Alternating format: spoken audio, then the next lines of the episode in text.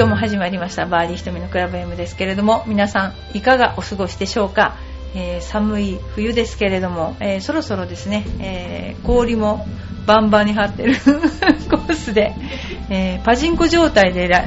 レースじゃないラウンドをしている皆さんあの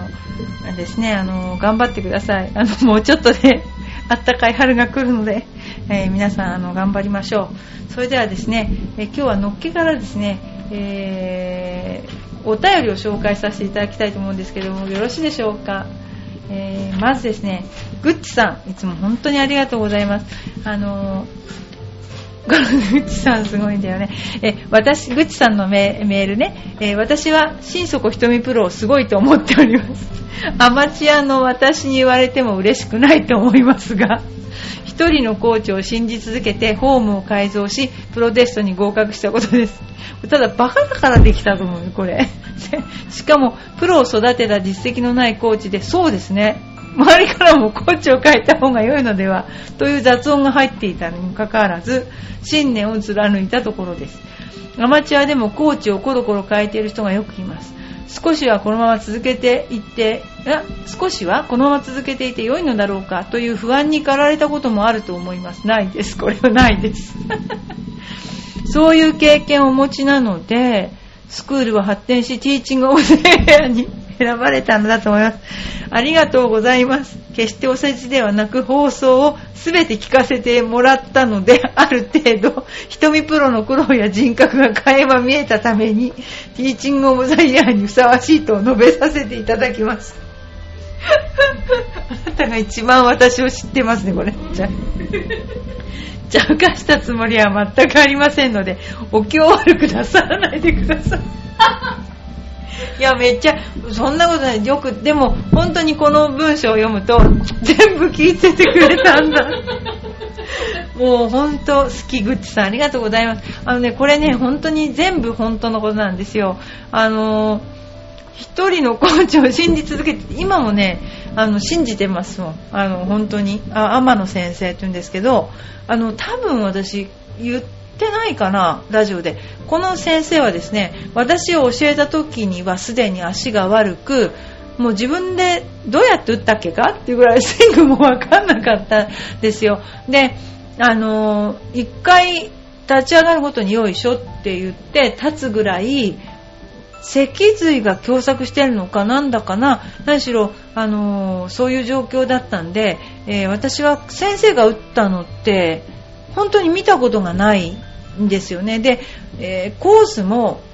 ショートコースは行ったことあるかな。で本コースもあの23ホール回ったと思うんですよ。それで先生はリタイアされちゃったと思うんだけど俺が一緒にラウンドを回ってやればお前ももうちょっと早くフルテスト取ったのになーなんてねあの言ってました。それであのこれ多分言ってなかったな。最後に私がフルテストを受けた時は先生は手術を受けてたんですよ。背骨の。で私はあのその時に9月にプロテストがあるので6月から北海道に行ってたんですね。で北海道の札幌後楽園というあの冬はスキー場になるようなめっちゃくちゃな傾斜のあるコースで練習をさせていただいてたんです。でその時に先生は初めて手術を受けたんですよ。っていうのは私が教えてもらってる間は先生は手術を受けなかったんですね。というのは私の練習に差し障ると思ったんですね。で私がもう先生合格しましたって言った時に先生手術してまだ5日何日目かな1週間ぐらい経ってたのかなそれで先生受かりましたって言ってそれでデニーズ連れてって。それで先生は私の母と同い年ですからいや本当にあの今でもあの先生は一人ですよ。信じてるもん本当に。それであのー、今回のティーチング・オブ・ザ・イヤーのことも何しろねこの先生の教わったことの受け売り私すごく多いんですよ。でものすごく正しい的確な昔の人なのにもかかわらず的確な指導で一番新しいゴルフを教えてくれたと私は思っているんですね。あともう一つすごかったのがプロになるっていうのはこういうもんだっていうのを私一応女ですからその先生がなんだろうなちょっと甘やかしてたら多分なれなかったと思うんですよね。だけども全くあのー、なんだろう私がすっごい腰が痛くてやっぱりこうしゃがむしゃが9番円ぐらいしか打てなかった時もあったんですね。その時もベルト巻いて練習してた時になんかあのやめろなんて言いませんでしたもんね。あのプロはあの死ぬ一歩手前でやめるよ。死んじゃいけないんだって言われてね そういう感じ。だからそのプロっていうものは本当に厳しいんだよって。で言ってあの身をもってその痛い体を引きずりつつも教えてくれてたのであのやっぱこの人がいなかったら私はプロになってなかったなっていうのが一つとやっぱ私は運動したことがないんですよ。で運動能力もないしその何て言うのかなどんくさかったと思うものすごく。体もすごく痩せてたし、えー、そうですね。166センチ48キロぐらいしかなかったんですね。であのー、先生はその私が弱っちいのを見かねて音球っていうのに連れてってくれたり針治療みたいななんかよくわけのわかんない針治療みたいななんかうーんとね足の裏側を刺すとねドワーって血が出るんですよ。で悪い血を出してなんかよくわかんないそういう治療なんかいろいろ連れてってもらいました。であのただね私がどんくさいからそのすごく周りから批判批判っていうかなうまくなんないねみたいなことを言われたりしたんだけどその時の先生の怒り方は半端じゃなかった。もうもう本当にすごいあの思いましたね。半端な怒り方しなかったですよ。であのプロを育てた実績ない。まさにないですね。でも天野勝さんもちょっと先生に習ってたんですけども周りからコーチを変えた方がいいのではっていうのも言われました。要するに先生が打ったことも見たこともない新商者みたいな形で歩けない先生を何で選ぶのかと。でも全然そんなことあの何とも思いませんでした。っていうか理屈で思わなかった。直感でこの人の言ってることは正しいと思ってたんですね。でアマチュアでもコーチをコロコロ変える人がよくいます。これはアマチュアだから多分変えられるんだと思うんです私はあの分かんなかった。か ら当時。あのいいも悪いも自分が悪いと思ってたからうまくならないのは自分が悪いと思ってたから先生が悪いと思ってないからコーチを変える気はさらさらなかったんですね。であのこのまま続けてても良いのだろうかと思ったことはないんですけども、えー、フォームを変えて半年目にシャンクが止まらなくなってしまってもうどうしようもなくなった時にこの先どうなるんだろうっていうことは思ったことはありました。ただそのシャンクを打った時は熱が8度5分ぐらいあったんですよね。熱があるのすら分からなかったぐらい、えー、やってましたよね。で例えばまああのー、だから私はそのゴルフなんていうねスコアもさることながらゴルフのクラブもなんていうか大して買ってもらったこともなかったんですね。小学校5年の時に1回買ってもらって高校2年の時に買い替えてもらってであのあんまりクラブも買えないですね。でそういう性格なのでまああのなんていうかな。うん。今でも忘れないけども高校2年かな。2年の時のえ全日本ジュニアっていう試合の時にいやー、ジュニアの子はいいクラブ持ってるねって言ってみんなのクラブ見て私のクラブのところに来て、ヒューって競技が帰っちゃった。なんでかっていうと、ハーフセットだったからっていうね、いわゆる笑い話ありますけど、ハーフセットで全日本ジュニア出たの多分私だけじゃないかと思うんだけど、全然こだわりませんでした。自分が下手なんだと思ってたから。で、あと、あの、運動能力がなかったから、運動したことがなかったから、あの、言われることが正しいと思ってたのだからあの言われたことを何しろやり抜けばあのいいんだと思ってたのだからあの生地ね私が一番このあのプロテストを受けてて思ったのは運動経験がある人っていうのは結構自分に対して自信があるんですよ。だから練習も私よりしていなかったりとか体が大きいことになんか満足してたりとかでそういう人っていうのはプロテストやっぱり受かんなかったんですよね。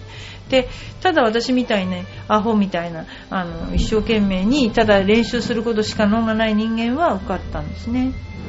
まあ、そんなようなことで、まあ、ひたすらただ私は今も思ってるのはこれは真面目な話なんですけどゴルフは、えっと、上達ずっとするべきだと思ってて、え、やめて、えー、プロテストを受けてから5年間トーナメントやってそれからあの妊娠してやめたんですね。でそれからちょっとだけトーナメント出ても今度は本当にやめちゃったんですけどでも今でもあのゴルフの上達っていうものに関しては意欲があって上達いかに練習しないで上手くなるかにかけてるというかね。でもそういうなんていうかなことをあの思っています。ですからなんだろうな。あの本当にこのグッチさんのおっしゃった全てが合ってるんですよ。あの全くこの通りです。だから私という人間はこういう えー、なんていうかな。あの感覚的な人これが合ってると思ったら絶対その勘自分の勘に従うっていうのかな。そういうことであのやってきました。まあでもねあのそんなことでですねありがとうございます。本当に聞いていただいてるからこういう風にね言っていただけて。だから今のあの練習をしてて思うことなんですけれどもやっぱり納得いくまでその子供たちジュニアの子が練習してるかっていうとそうでもない場合が多いですよね。あの自分で工夫してるかっていうとそうでもない教えちゃった方が早いよっていうこともあるんだけども、まあ、だからあのね、これからプロテストとかこれからいろんなことをあのやっていく人たちに言いたいのはやっぱりそのなんていうかなあの自分が納得するまであの工夫してやり続けるっていうことが大事で誰も悪くなくてコーチが悪いわけでもなくてクラブが悪いわけでなくて自分が悪いんだっていうことを 自分が下手なのは自分が下手なんだっていうことを理解してたら多分もうちょっと謙虚にですねあのゴルフというものに向き合えるんじゃないかなと思っています。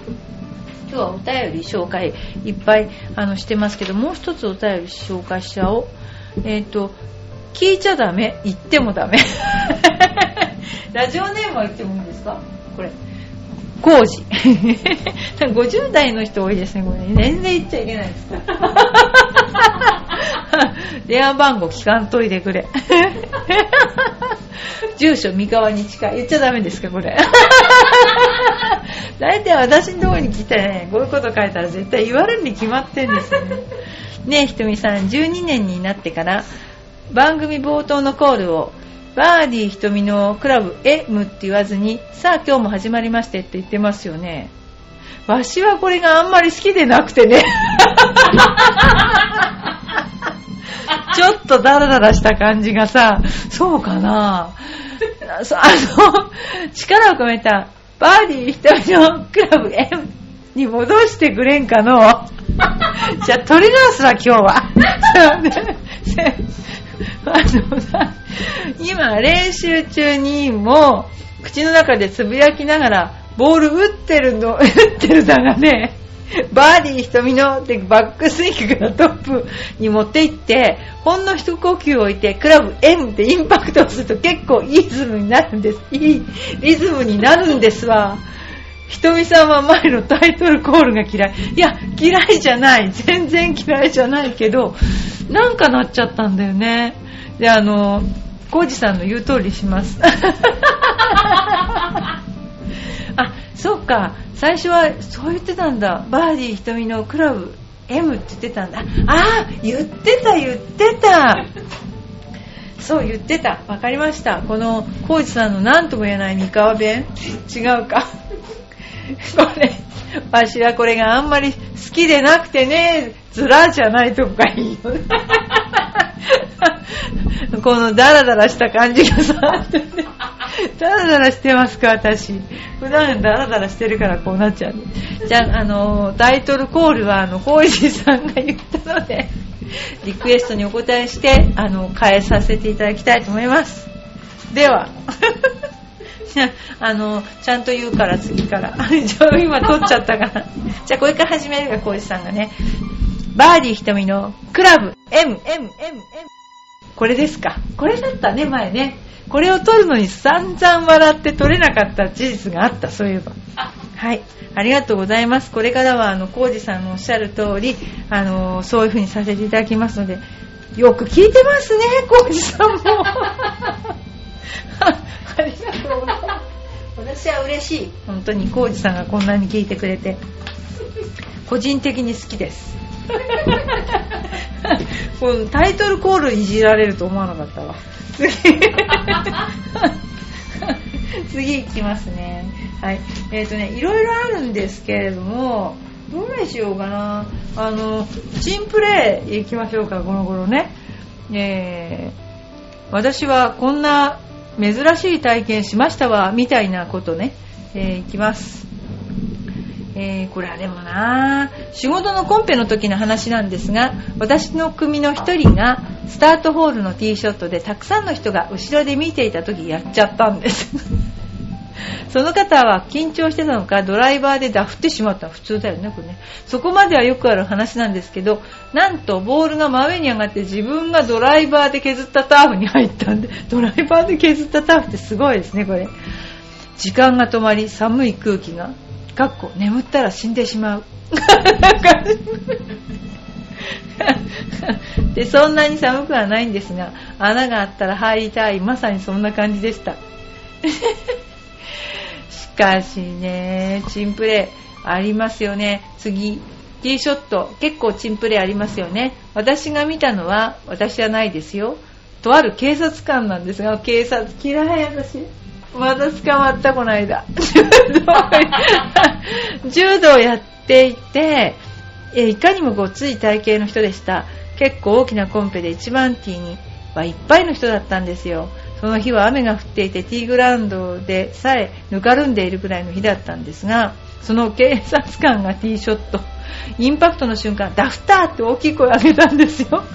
ボールのかなり後ろをダフってクラブはヘッドの大半が地面にねり込みシャフトは折れ。あとはそれが全然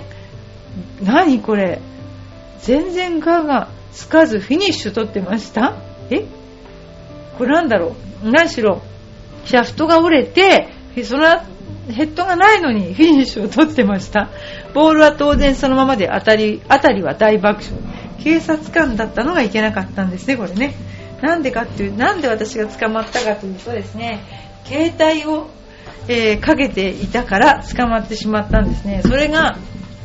えー、全然関係ない対向車線の反対側におまわりさんがいて、携帯を持っていたら、おまわりさんと目が合ったんですよ。で、逃がしてくれるかなと思って、そのまま走ってたら、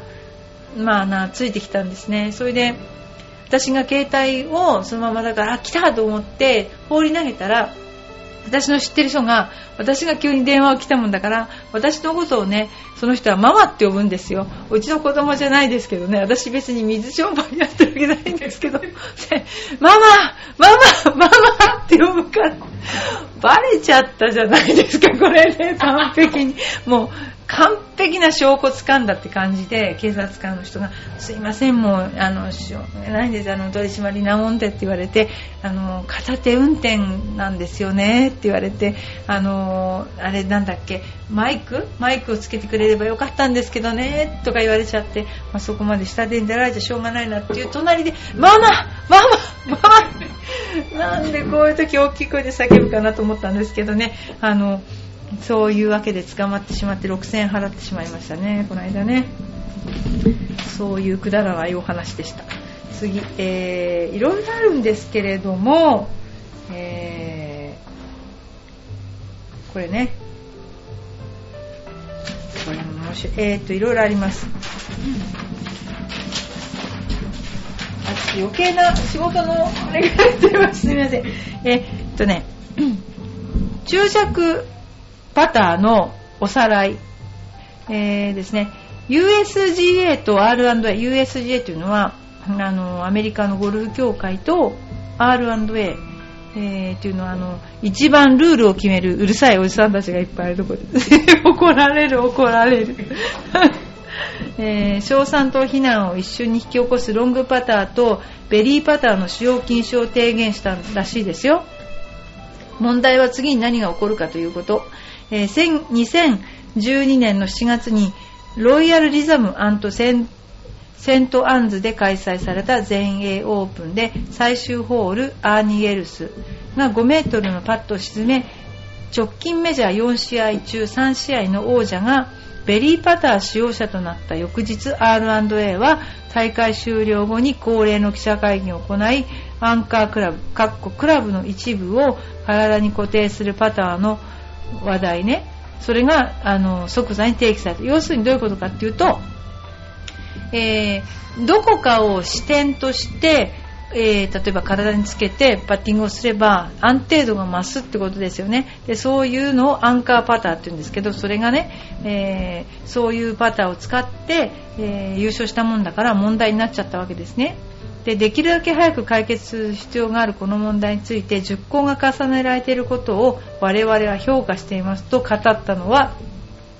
R&A のチームエグゼクティブを務めるピーター・ドーソンさん。我々からこの問題に関する発表は1年というわけではなくこの数ヶ月でできると思いますよということはこのパターンを使っての賛否両論ですけどね。そして11月28日ドーソンは USGA エグゼクティブディレクターのマイク・デイビスと共同声明を発表。アンカータイプのパターは使用を禁止にするルールを提案したと。しかしそれはベリーっていうのは中尺ですね。ロングパターの使用禁止にするということではなくグリップがあ手が直接体にアンカー接着しているかもしくは体にアンカーポイント接着しているポイントがあるということを禁止する。要するに何かを視点体のどっかを視点としちゃいけないということなんですよね。で両組織では最終決定を下す前にその後3ヶ月にわたりゴルファーや業界からのコメントを求めていると。スケジュールに変更がないと仮定すると両団体がこの規則を承認するのは春になる。そして2016年1月のルールの公式改定からアンカーされたストロークは禁止となる。要するに何て言うかな。あの確かにいろんなことがいろいろえー、改善されていくんですけれども要するに何ていうかな。これが楽にゴルフをしてるかっていうと私は決してそうは思わないんですね。でただ同じやり方で勝つと必ずそれが、まあ、スケートなんかもそうだと思うんだけども否定されていくというね。でルールがどんどん変わって分かんなくなっていくっていうのがすごく困りますよね。ねもう本当に。でもね私が聞いた中ではタイガー・ウッズが何しろ生きる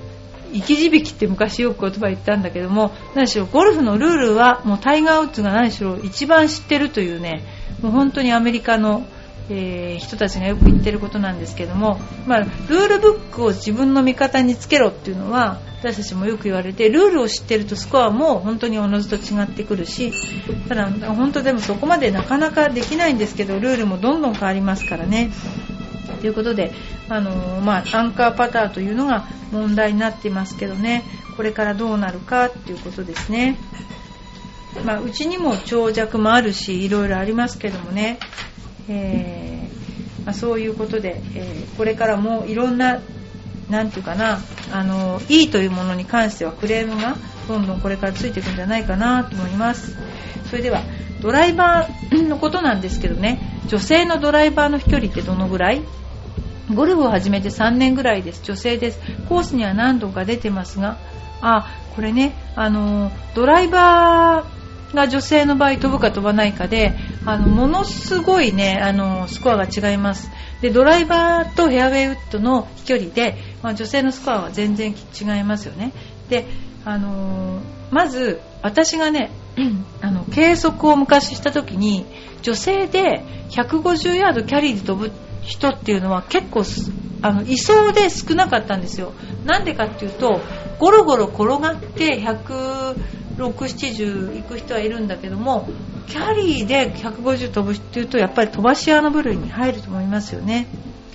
だからやっぱり女性の目安としてはあのー、そのぐらいただ今ドライバー自体がね飛ぶので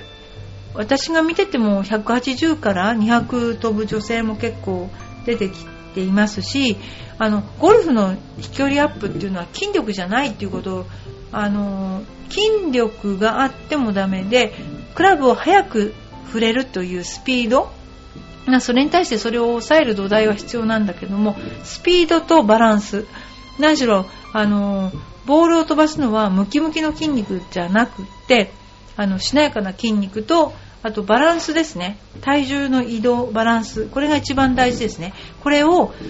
なかなかあのなていうのかな教えてくれないパターンが多いと思いますね。このバランスというのは私はゴルフでもうすっごく大事だと思っていてやっぱ片足で立つバランスのいい人はあの本当にゴルフも上手ですね。